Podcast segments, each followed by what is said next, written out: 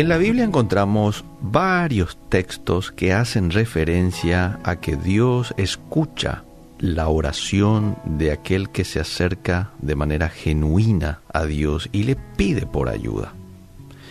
Salmo 6.9 dice, el Señor ha escuchado mi súplica, el Señor recibe mi oración. Samuel, en 1 Samuel 1.27 dice, este niño oraba y el Señor me ha concedido la petición que le hice. Jeremías 33.3 dice, clama a mí, yo te responderé y te enseñaré cosas grandes y ocultas que tú no conoces.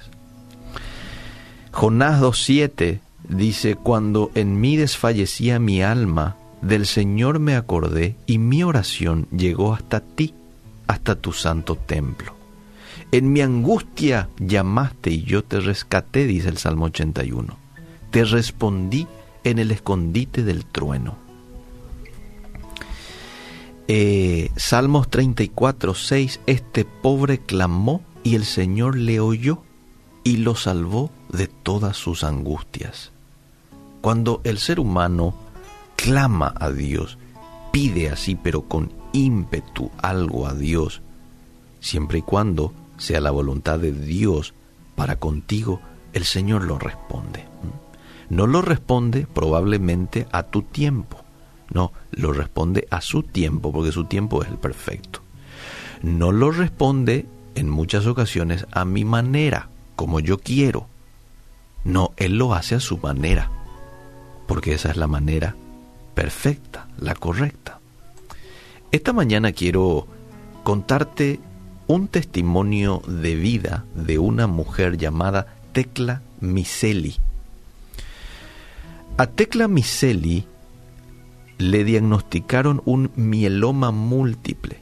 Esta es una historia verídica. Le diagnosticaron un mieloma múltiple. Es un cáncer de las células plasmáticas de la médula ósea. Es una enfermedad que los médicos consideran incurable. Sin embargo, con la fe centrada en Jesús y una oración contestada a través de un sueño, Dios por su gracia le dio su milagrosa sanación.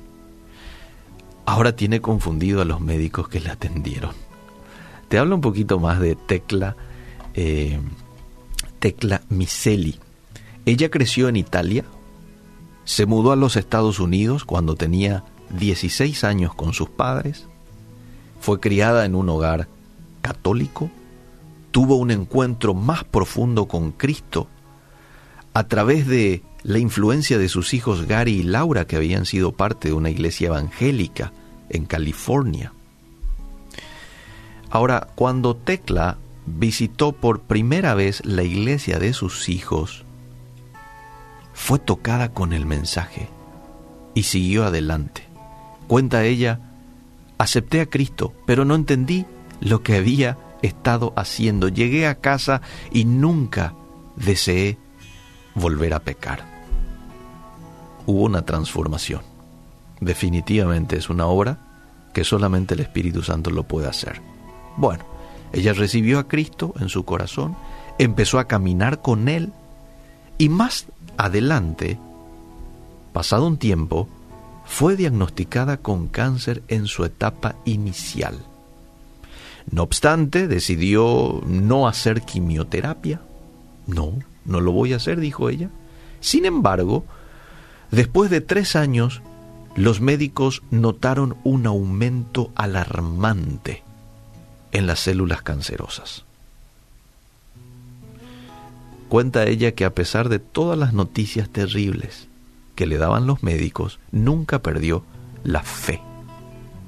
Nunca perdió la fe. Y dice Tecla, durante mi enfermedad, mi hija Laura oró conmigo todos los días. Y me daba palabras que aumentaban mi fe en Jesús. Qué lindo lo de la hija, ¿eh? todos los días orando con la mamá y dándole palabras de aliento. La mujer afirma que una noche hizo una oración sincera y derramó su corazón delante de Dios. ¿Qué le dijo a Dios? Ella lo recuerda de manera literal y les dijo estas palabras. Dios, sé que lo hice todo. Estoy casada, tengo hijos, tengo nietos, terminé la universidad, pero aún no estoy preparada para morir. Si me curas, contaré mi testimonio todo aquel que me quiera escuchar. Seguramente Tecla hizo esta oración con algunas lágrimas de por medio, ¿verdad? Y estuvo ahí un tiempo en la presencia de Dios hasta que se fue a dormir. Esto ocurrió un día antes de tomar una nueva evaluación con el médico. Y hace esta oración y va a dormir. ¿Y qué sueña esa noche Tecla?